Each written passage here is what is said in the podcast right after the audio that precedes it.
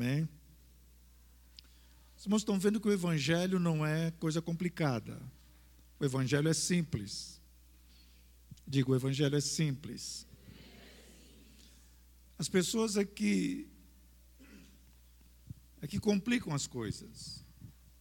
Inclusive, lá na célula, nós estávamos vendo uh, um texto de Eclesiastes, que diz que Deus fez os homens perfeitos, mas eles que complicaram tudo. Nós que complicamos tudo. Então as coisas de Deus são simples, são maravilhosas. Mas nós muitas vezes, por não observarmos a palavra, não entendermos, não termos revelação da obra de Cristo, da obra completa de Cristo, completa, diga completa. A obra de Cristo não precisa de nenhum adendo, não precisa de nenhum mas, não precisa de nenhum, nem nada para completar, ela é completa em si mesmo, em si mesma a obra de Cristo. Mas muitas vezes nós queremos enxertar a obra de Cristo para ver se se melhora. Quer dizer para os irmãos que não tem melhor, não tem como melhorar porque ela é uma obra perfeita. É uma obra poderosa. Nós é que somos imperfeitos. Nós aqui não temos revelação daquilo que Deus tem para as nossas vidas, daquilo que Deus já nos deu em Cristo. E muitas vezes vivemos como derrotados, apesar que legalmente já somos vencedores. Legalmente já somos vencedores. Mas infelizmente, por nossa própria fraqueza, por nossa pouca revelação, ou para alguns nenhuma revelação, nós vivemos como que mendigos. Mas o Senhor não nos chamou para isso. O Senhor não nos libertou para isso. E esta e este viver em vitória é em todos os ângulos da nossa vida. Aleluia. Aleluia. Para isso eu quero meditar com os irmãos aqui com dois tipos de crentes. O crente do tipo Abraão e o crente do, do tipo Ló crente do tipo Abraão e o crente do tipo Ló. Projeta aqui Romanos capítulo 15, versículo 4, por favor. Aleluia. Romanos capítulo 15, versículo 4. Glória a Deus. Pois tudo quanto outrora foi escrito, para o nosso ensino foi escrito, a fim de que pela paciência e pela consolação das Escrituras tenhamos esperança. Do Gênesis ao Apocalipse, do primeiro versículo do Gênesis ao último do Apocalipse é a palavra de Deus. A Bíblia é a palavra de Deus. Estão ensinando por aí que a Bíblia não é a palavra de Deus, que a Bíblia contém a palavra de Deus. Inclusive pessoas que há uns tempos, há um ano e pouco atrás, nós participamos de alguns ensinos deles. Estão declarando por aí que a Bíblia não é a palavra de Deus. A Bíblia só contém mas eu quero dizer para os irmãos que a Bíblia de Gênesis e Apocalipse ela é a infalível palavra de Deus. Diga, a Bíblia é a infalível palavra de Deus. Ainda vamos dizer, mas assim, a Bíblia é a inerrante palavra de Deus. Então, dela não, não, na palavra de Deus não, não, não existe erros. Pode ter aparente contradição por causa da, da, da nosso, nosso fraco entendimento, por causa da nossa pouca revelação então parece haver contradição, mas na palavra de Deus não existe contradição. Ela, é, ela diz o que ela quer dizer. A palavra de Deus diz o que ela quer dizer, não outra coisa. Então, o Velho Testamento é palavra de Deus, mas nós não vivemos pelo Velho Testamento. Tem muitos ensinos, como está escrito ali, ó. Tudo que outrora foi escrito para o nosso ensino foi escrito. Mas nós não vivemos pelo Velho Testamento. Nós vivemos pelo Evangelho. O Evangelho é que nos dirige.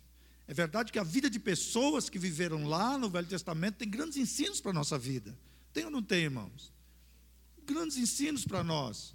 Para você entender o Velho Testamento, você precisa ter uma chave. E a chave para entender o velho é o novo. Se você não tiver a chave do novo, você não abre o velho. Não abre o Antigo Testamento.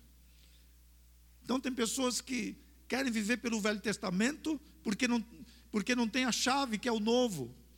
Porque muita coisa que você quer entender lá no velho está explicado no novo. Você quer entender os sacrifícios, quer entender tantas coisas, leia dois livros. Você quer entender Levítico, leia Hebreus. Levítico explica Hebreus muitas coisas. Fala sobre os sacrifícios e muitas outras coisas maravilhosas. Você quer entender o Velho Testamento, o Antigo Testamento, você precisa de revelação da chave no Novo. E quando você lê o Velho com a chave na mão, não haverá nenhuma confusão. Então eu abri com esse versículo aqui para os irmãos para os irmãos entenderem que as coisas do Antigo Testamento trazem ensinos preciosos para nós. Existem profecias no Velho Testamento que ainda não foram cumpridas. Muitas delas já se cumpriram e outras não se cumpriram. Tem delas do Antigo Testamento que estão repetidas nos evangelhos, estão repetidas nas epístolas, estão repetidas lá. Por isso nós precisamos conhecer a palavra. Diga, eu preciso conhecer a palavra. Diga assim, eu preciso conhecer a palavra. Então você pode ler do Gênesis ao Apocalipse. Pode ler. Pode tirar lições preciosas para a sua vida, para o seu dia a dia. Lições preciosas. Mas nós estamos firmados na nova aliança. Não estamos firmados mais na velha aliança, mas estamos firmados na nova. Diga, eu estou firmado, na nova aliança. Amém. Aleluia. E no capítulo 13 de Gênesis, então, nós encontramos a história de dois homens, Abraão e Ló. Na realidade, começa no capítulo 12. Tem aí um trem voando aqui, que os irmãos estão preocupados de entrar nas suas costas assim, né? E você não saber o que fazer depois. Aleluia. Vai embora daqui, meu filho. Vai embora daqui que essa tribulação aí tirando a atenção dos irmãos. Então encontramos a história de dois homens. Foi para ali. Ó. Vai, vai, pode ir, pode ir embora. Não quero ser aqui não. Vai. Abraão e Ló, que representam dois estilos de vida: o estilo de um homem espiritual e um homem carnal. Vocês sabiam, a Bíblia diz que nós todos somos vencedores, amém? Pelo menos legalmente. Legalmente nós somos vencedores, mas muitos não são na experiência. Não são, não vivem a experiência de uma vida de vencedor. Gente, precisamos dar um jeito nesse trem aí, porque os irmãos vão ficar preocupados com esse negócio aqui. Quem pode me ajudar aí? Dar um, dar um tombo nesse, nessa coisa doida aí. Você deve estar ali atrás. É, mais esperto do que eu. Aqui. Pronto. Pronto, irmão. Se o problema era esse, acabou agora. Pode relaxar, ok? Relax, please. Relax, baby. E let's go on. Aleluia. Então, legalmente, somos donos de uma grande herança. No capítulo 8 de Romanos diz assim que nós somos herdeiros de Deus. E herdeiros juntamente com Cristo. Ah. Não basta simplesmente nós declararmos que somos vencedores. Nós vamos viver essa realidade. É lógico que o ponto de partida é aí, você ter na sua mente essa consciência que você é, declarar e se comportar como tal. Porque, infelizmente, muitos é, vivem uma vida cristã sem compromisso. Não tem muito compromisso com a realidade da vida cristã e depois se declaram vencedores estão sempre reclamando, estão sempre vivendo situações difíceis. O dia que você aceitou Jesus como seu Salvador, você foi introduzido no rol dos vencedores. Mas precisamos viver essa realidade. Abraão e Ló são destacados no Novo Testamento como duas pessoas justas. Isso nós vemos em Romanos capítulo 4, verso 3, e 2 Pedro capítulo 2, versículo 7 e 8. Eles eram justificados porque não podiam eh, ser chamados de justos se de alguma maneira não tivessem sido justificados. E a justificação é somente pela fé. Amém? Então, lá no capítulo 12, versículos 1, 2 e 3 por aí, de Gênesis, diz que Deus apareceu, Deus veio até Abraão e diz assim: sai da tua terra, do meio da sua parentela, e vai para um lugar que eu vou te mostrar. E depois que continuou que Ló seguiu Abraão. Ló seguiu Abraão. Veja bem, quem foi que ouviu a Deus, irmãos? Abraão ouviu a Deus, mas Ló seguiu Abraão. Deus chamou Abraão porque tinha uma grande obra através dele. Deus queria levantar uma grande nação. Nós não podemos simplesmente andar por causa do que Deus falou com o outro. Nós precisamos andar por aquilo que Deus falou conosco. Aquilo que Deus falou conosco. Aleluia. Ló, como eu disse, ele era justificado pela fé. Abraão também era. Mas veja, Abraão não era perfeito. Abraão era perfeito, gente. Ele mentiu duas vezes. Mentiu duas vezes. Mentiu com Faraó e mentiu com Abimeleque. Foi para o Egito, fez coisa que não devia, porque teve uma grande fome lá onde ele estava. Ele devia ter buscado ao Senhor e não buscou a Deus e foi parar no Egito. E lá no Egito, os irmãos já sabem, quando ele chegou lá, antes de chegar, chegou para Sara e falou: Sara, você é muito. Olha, ele tinha 75 anos e a mulher parece que tinha 65. A diferença parece que era essa, 10 anos de vida. 65 anos e ainda tinha homem atrás dela. Porque era de uma beleza que, como é que fala assim? Era uma unção. Era uma beleza que eu vou chamar de unção. Era uma unção da beleza. Né? Eu preciso da unção da beleza aqui, viu, irmão? Aleluia. Mas Abraão foi justificado pelo quê? Pelo, por alguma coisa maravilhosa que ele fez. Ele não foi justificado pela sua conduta. Ele não foi justificado por aquilo que ele fez. Ele foi justificado pela fé. Foi justificado pela fé. Então veja. Então Abraão foi chamado. Abraão ouviu Deus, mas Ló só seguiu Abraão. Ló só queria ir atrás de Abraão para tirar alguma vantagem.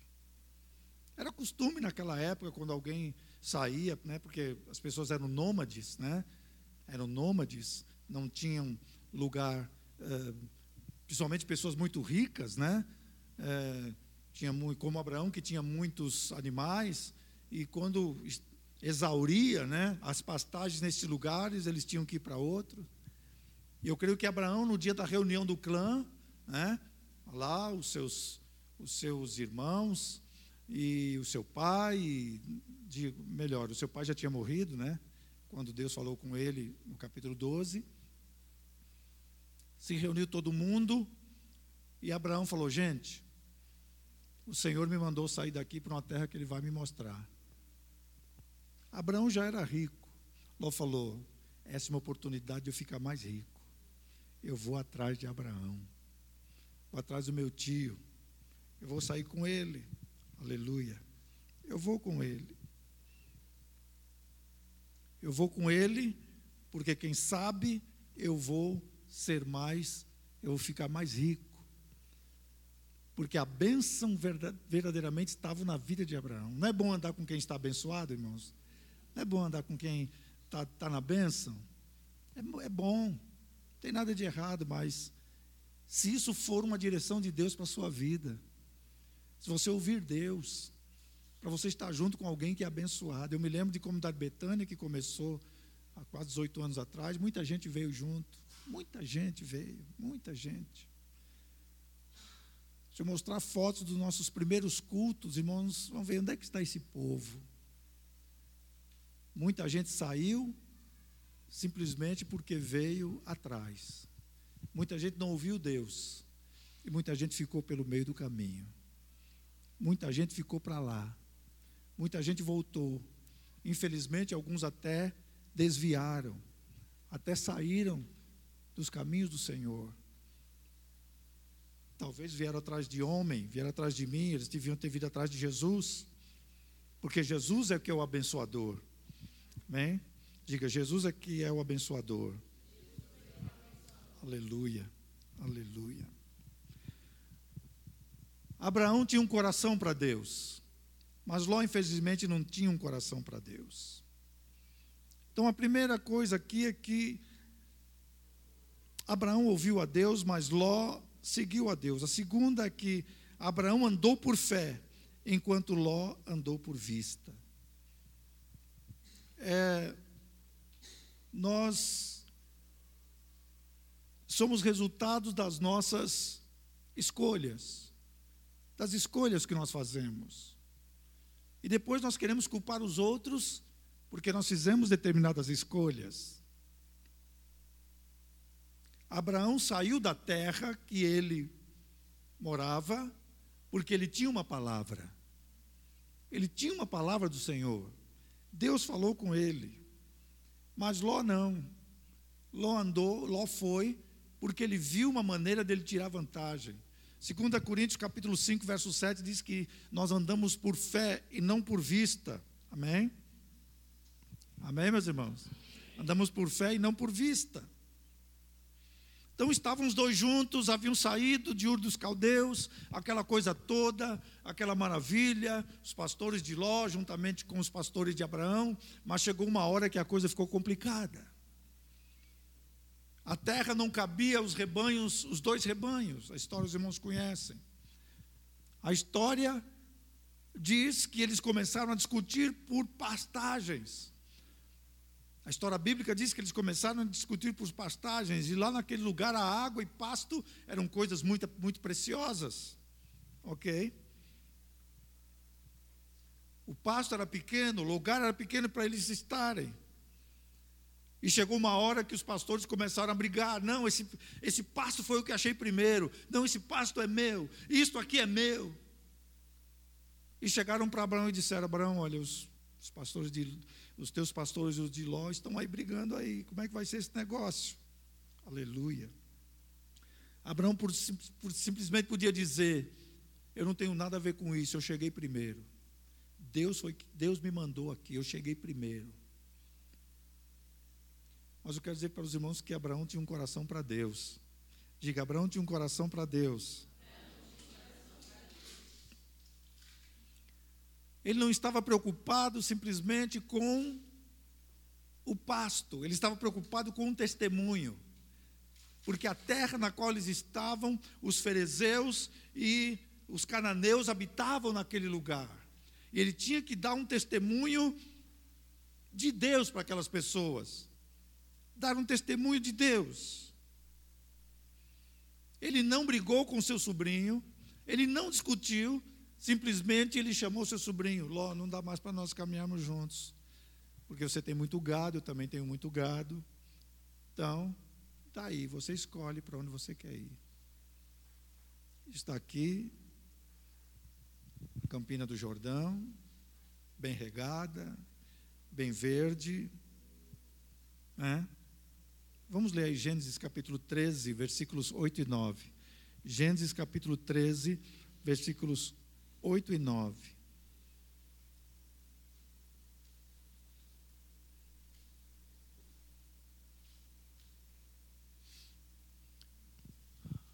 Disse Abraão a Ló: Não haja contenda entre mim e ti, entre os meus pastores e os teus pastores, porque somos parentes chegados.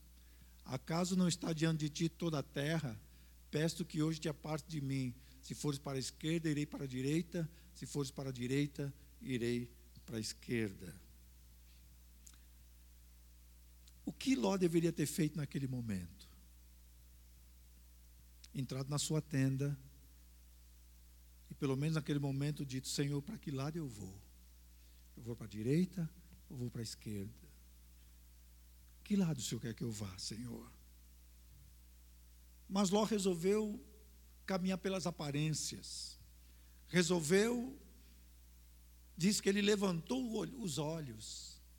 Ele levantou os olhos e viu a campina verde, bem regada do Jordão. Falou: Não, é para lá que eu vou. É para lá que eu vou. Muitas vezes nós gostamos de viver pelas aparências. Não diz aí que aparências enganam? Nem tudo aquilo que parece bom é de Deus. Nem tudo aquilo que parece que está dando tudo certo é de Deus. Ah, está dando tudo certo, só pode ser de Deus. Eu ouço muitas vezes até entre os jovens que estão namorando, ah, eu amo ela. Eu amo ele, só pode ser de Deus porque o amor é de Deus. Porque Deus é amor. Hã? Moela, vocês sabem o que é moela, né? Mas enfim, nem tudo que parece bom é de Deus. Ló deveria ter entrado na tenda. Lembra aqui domingo passado a tenda? E muitas vezes nós não entramos na tenda e fazemos escolhas erradas. E a escolha que Ló fez o levou para uma situação muito difícil. Nesta noite, irmãos, você quer tomar uma decisão, entra na tenda, busque o Senhor, espere na presença dEle. Não tenha pressa, não. Né?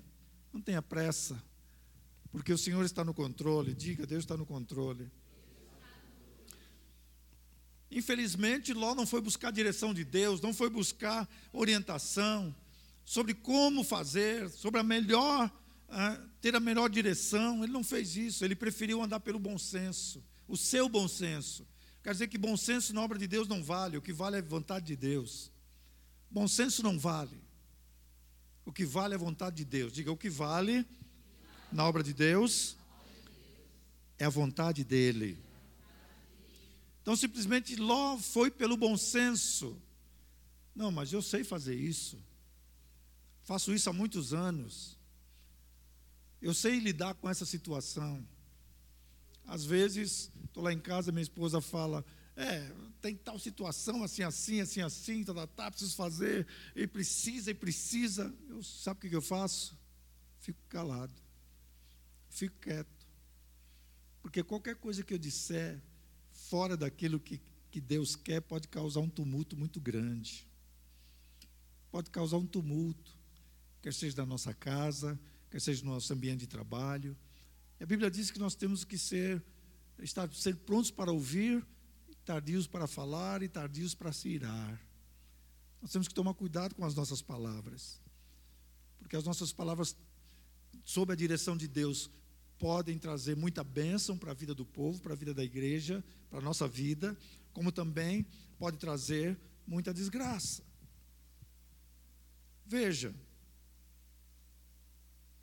Ló olhou segundo aquilo que parecia mais favorável aquilo que lhe favorecia.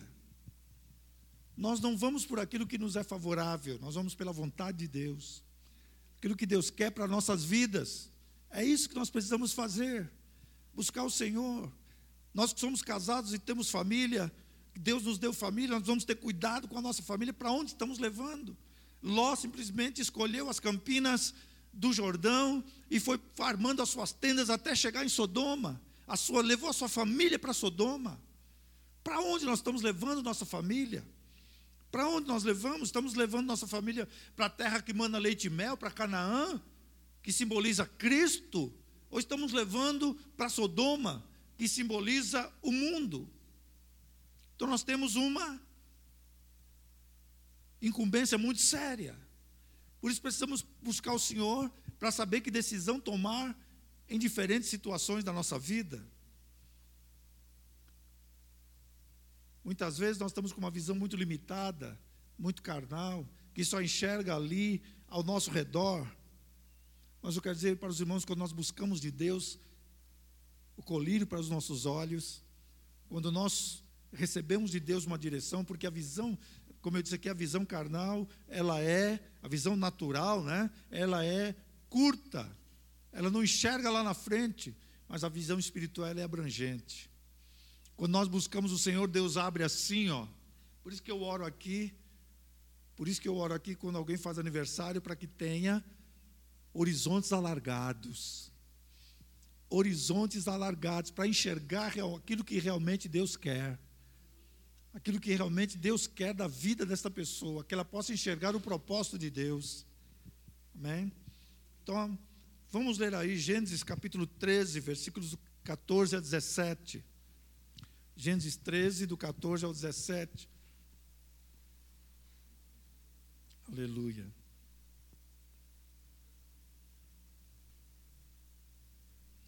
Então,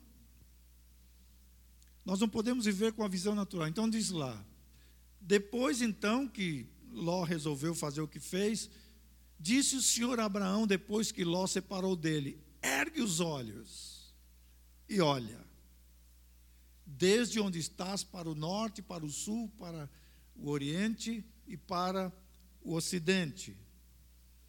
15. Porque toda essa terra que que vês eu te darei a ti e a tua descendência para sempre.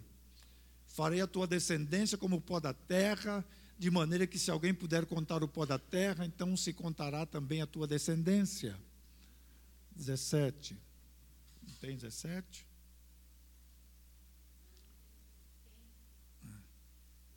Levanta-te, percorre esta terra no seu comprimento, na sua largura, porque a porque eu tá darei. Então agora Deus falou: levanta a cabeça que eu vou alargar a sua visão. Levanta a cabeça que eu vou fazer você enxergar mais longe do que você está enxergando. Talvez você está, só está enxergando essa terra seca aqui, Abraão. Você está enxergando essa terra pisada pelos seus animais. Talvez você só está olhando para, essas circunstâncias, mas levanta a cabeça que eu vou te mostrar mais longe. Vou te mostrar mais adiante. Aleluia. Irmãos, vencedor é aquele que enxerga adiante, amém? Vencedor é, não é aquele que vive limitado, é aquele que abre, ergue os olhos, né? como diz lá é, o Evangelho de João, né? quando Jesus diz assim: Levantai os vossos olhos e vede os campos que já estão brancos para a ceifa.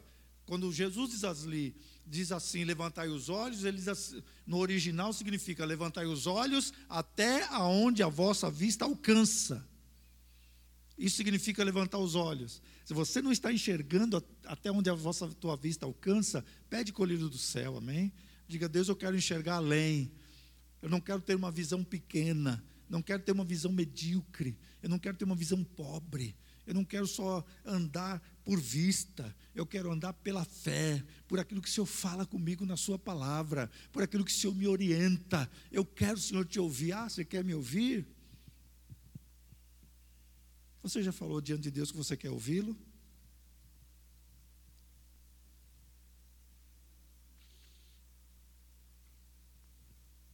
Porque agora eu estou assim com Deus. Eu estou falando para Ele que eu quero. Sabe de uma coisa? Porque enquanto você não falar que quer, Deus não vai fazer, não. Não adianta você, só, não adianta você orar orações subjetivas. Não adianta você orar orações subjetivas, não. Se você quer mudança, comece a orar. Deus, eu quero mudança. Eu quero. Eu quero. Não é, não é, não é só dizer assim, Senhor, muda a minha vida, Senhor. Muda a minha vida, Senhor. Transforma. Sim, Ele quer transformar. Precisa ver se você, às vezes você ora, mas quando Ele vem, você corre.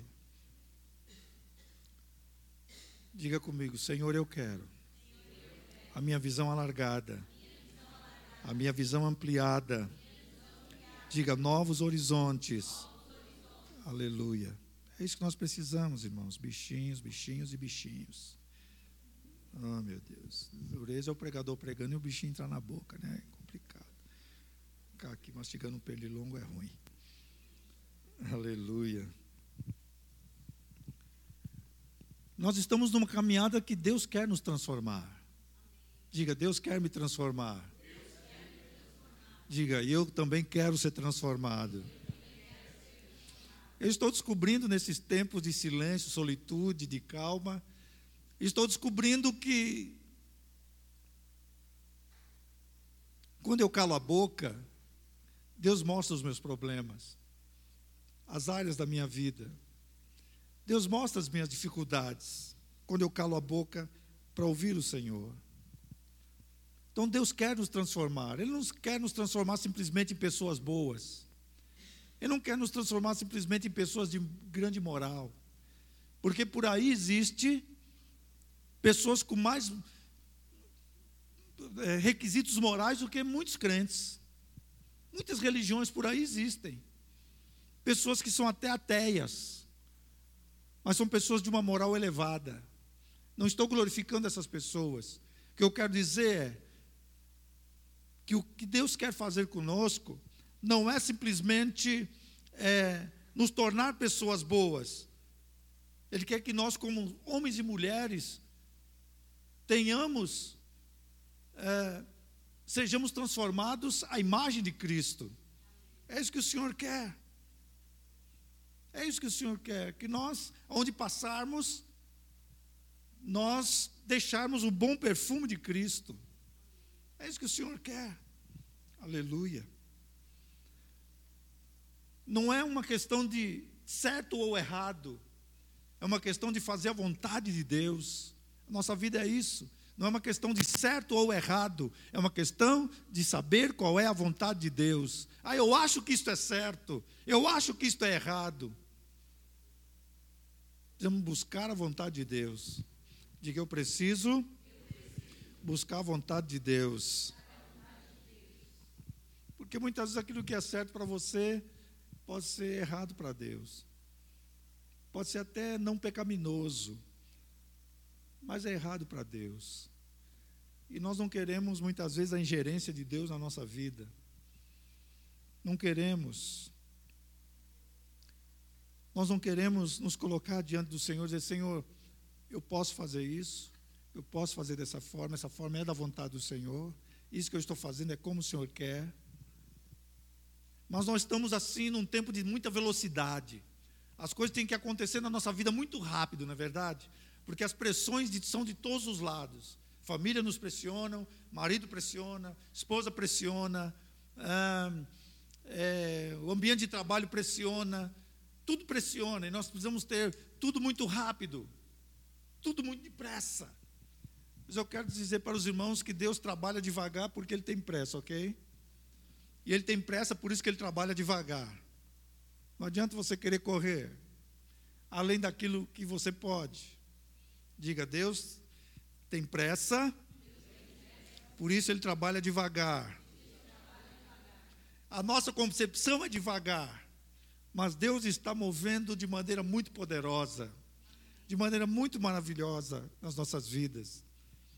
Então nós não queremos parar na tenda para ouvir o Senhor, para andar pelo Espírito.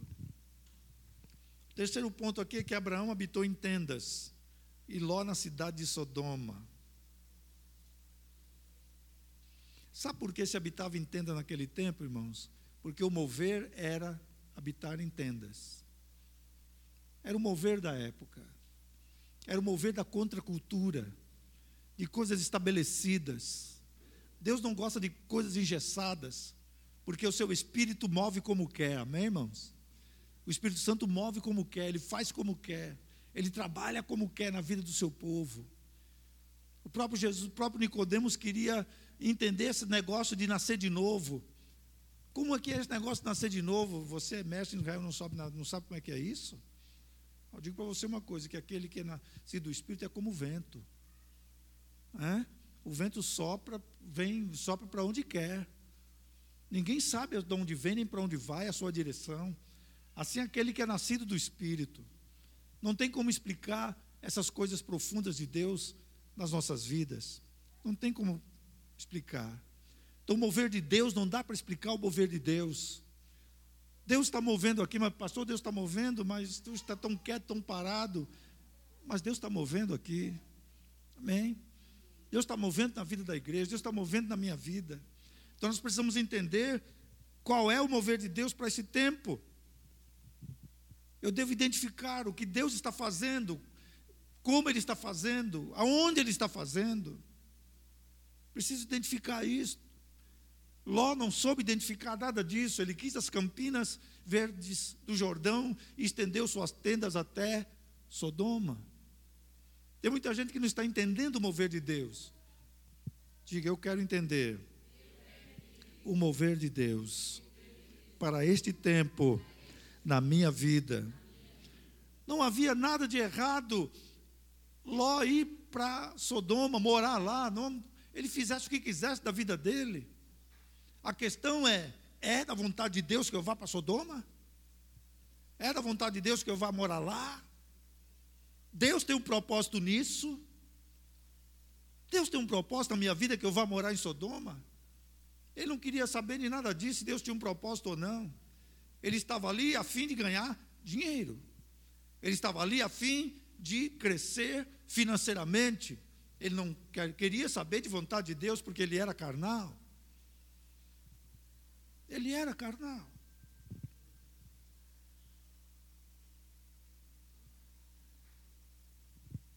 Ele não conheceu o mover de Deus. Ló não conheceu o mover de Deus. Deus falou com Abraão. Entretanto, Ló não reconheceu o mover de Deus. Põe aqui Jó, capítulo 23, versos 8 e 9.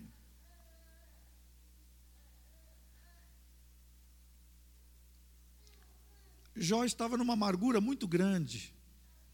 O capítulo 23. Ele queria ter um papo muito sério com Deus. Jó 28, Jó 23, 8 e 9. Porque ele estava em muita angústia, ele não conseguia nem discernir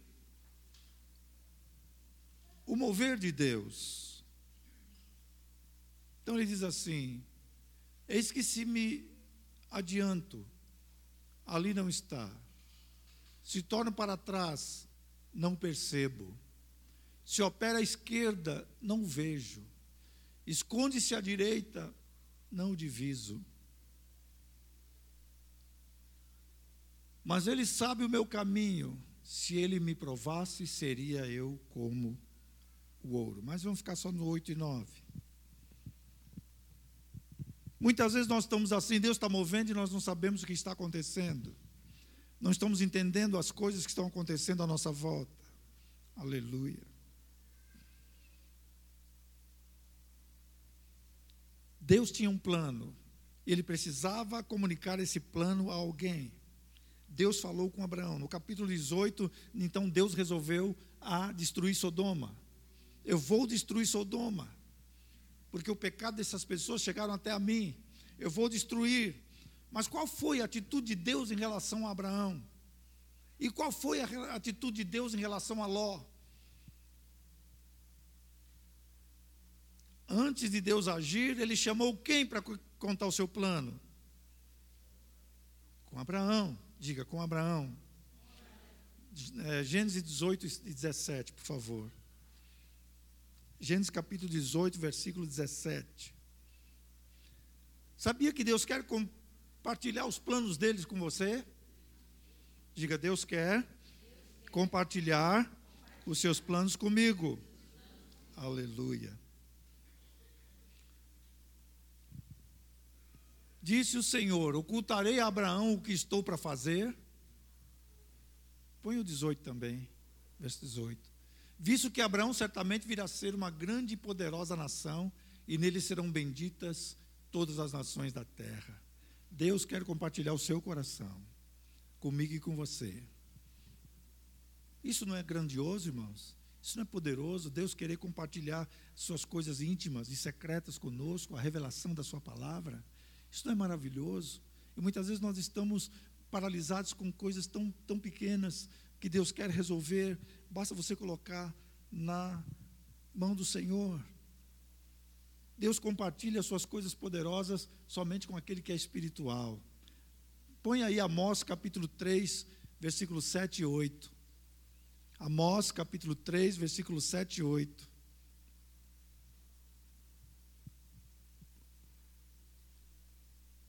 Glória a Deus. Certamente o Deus Certamente o Senhor Deus não fará coisa alguma sem primeiro revelar os seus segredos, seu segredo aos servos, aos seus servos os profetas. Rugiu o leão, quem não temerá? Falou o Senhor Deus, quem não profetizará? Meus irmãos, isso é tremendo.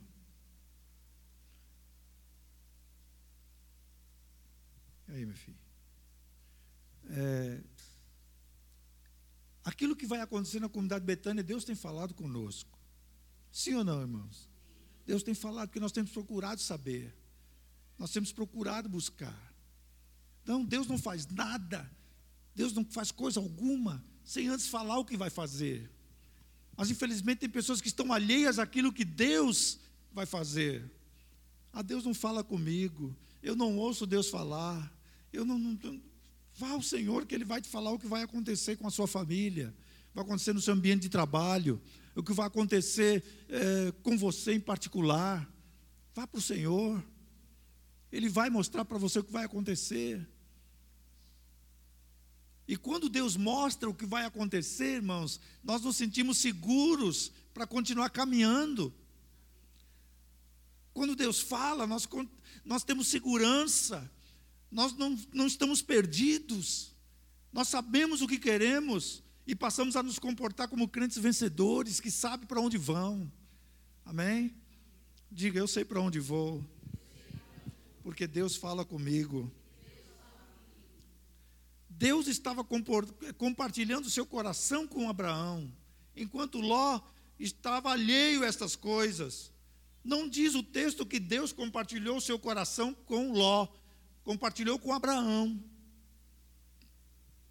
Por isso que tem muita gente que está na vida da igreja, está, é, o que está acontecendo? Eu cheguei hoje, é, caí de paraquedas, o que está acontecendo? Quero te dizer que está acontecendo muita coisa maravilhosa. Muita coisa maravilhosa está acontecendo, Deus está falando. Os crentes aqui estão buscando a Deus e Deus está falando com eles. Deus está falando que vai fazer grandes coisas. Deus está falando que vai usá-los poderosamente.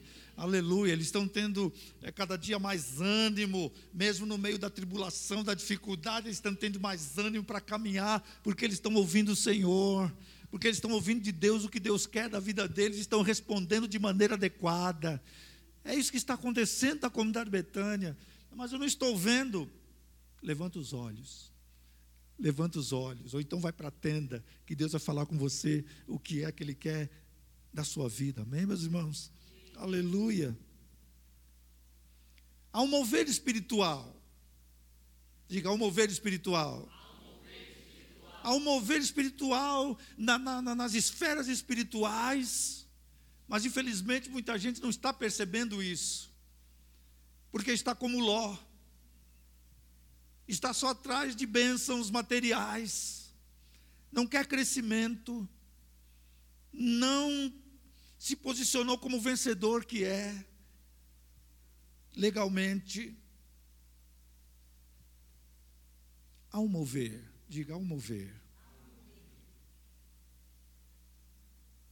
Um mover Deus está trabalhando. Pelo menos na minha vida está, irmão, não sei na sua. Porque quando eu entro lá na tenda, hum, como diz lá na Bahia, quando eu entro na tenda, hum, Deus fala, vem cá, meu filho.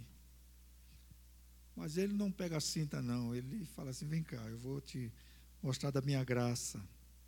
Aleluia. Há um mover, mas nós não podemos ficar dormindo, não podemos ficar olhando né, as coisas acontecerem se envolva. Diga para o seu irmão, irmão, envolva-se. Diga, envolva-se. Porque há um mover. Aleluia. Há um mover. E isto está acontecendo nas esferas espirituais. E eu estou, eu estou metido nisso até o último fio de cabelo. Porque Deus está movendo de maneira poderosa. Aleluia. Estou caminhando em fé. Aleluia, porque Deus está mostrando. E se você está vendo, se envolva nesse negócio, porque você vai desfrutar grandemente de coisas maravilhosas. Para terminar, Abraão gerou Isaac, e Ló gerou Amon e Moabe. Essa é uma. A Bíblia diz que é melhor o fim do que o começo das coisas. Não é isso que a Bíblia diz? melhor o fim do que o começo. Abraão saiu da sua terra, deixou tudo, Ló o seguiu. Mas são dois homens que tiveram fim de, fina, finais diferentes. No final vimos, podemos ver os frutos que esses dois homens geraram. Abraão, no caso, gerou Isaac, que era o filho da promessa. Sim, irmãos. Isaac simboliza a pessoa maravilhosa de Jesus, é um tipo de Cristo. Isaac é um tipo de Cristo.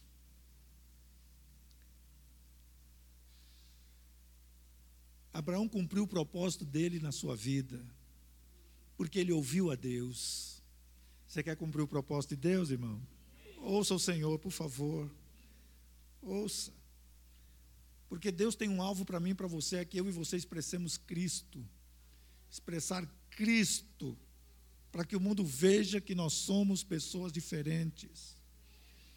Aleluia.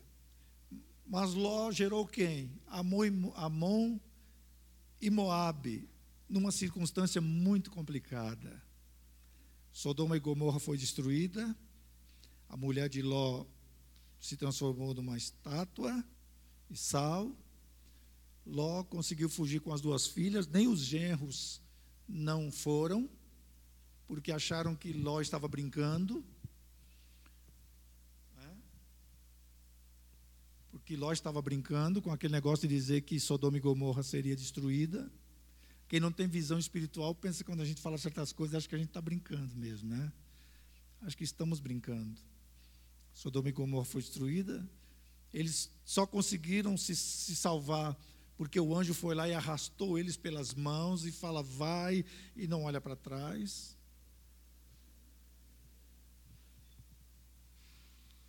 Tudo foi destruído. Eles chegaram lá na outra cidade. E uma filha e uma irmã olhou para a outra e falou assim: Não tem mais homem no mundo. Nós vamos ter que dar um jeito para continuar a semente do nosso pai. Deram as pingas para o Ló e mantiveram relação sexual com ele, as duas e se engravidaram uma de Mamon e outra de Moabe. Infelizmente, cometeram incesto e geraram essas duas nações que não podiam participar de nada em Israel. Em primeiro lugar, principalmente em Deuteronômio capítulo 23, verso 3, está escrito que eles não podiam se aproximar do tabernáculo, não podiam se aproximar de nada, porque elas se levantaram contra a nação de Israel quando saíram do Egito. Então, essas duas moças, criadas naquele ambiente do Egito, de Sodoma, elas tinham mentalidade de onde? Mentalidade de Sodoma. É? Elas achavam que não havia mais homens na terra. Como muitos, muitos jovens dizem na igreja, não tem homens na igreja, não tem mulher na igreja. Não tem homem na igreja, não tem mulher na igreja. Mas eu digo para você que o Deus que você serve, Ele pode preparar, amém? Você está falando para Ele que você quer casar? Você está falando para Ele que você quer casar ou você está falando, você está simplesmente caçando? Está simplesmente, como diz lá na Bahia, com o bodoque na mão. Hã? A minha esposinha ali orou por mim, eu não era nem crente ainda. Ah, e um dia o Senhor falou para ela: aquele que é seu vai chegar. Eu não era nem, estava lá, estava lá batendo tabaco no, no, no candomblé ainda. Eu estava batendo tabaco no candomblé ainda. Você crê nisso, que Deus pode preparar todas as coisas? Então o que nós precisamos é mas não adianta vocês que já estão aí mais ou menos arrumados dizer amém, não. Eu quero saber é dos outros que não estão, que estão aí na, na terra seca. É, que estão aí na terra seca, porque de repente você fala amém, mas ele fala assim: é, não vou falar amém não, porque a coisa está complicada para mim. Aí eu pergunto, ah, pastor, mas vai, vai demorar muito tempo, eu já estou quando eu vou no espelho, já vejo uns negócios aqui assim, ó. É, já vejo uns negócios aqui assim.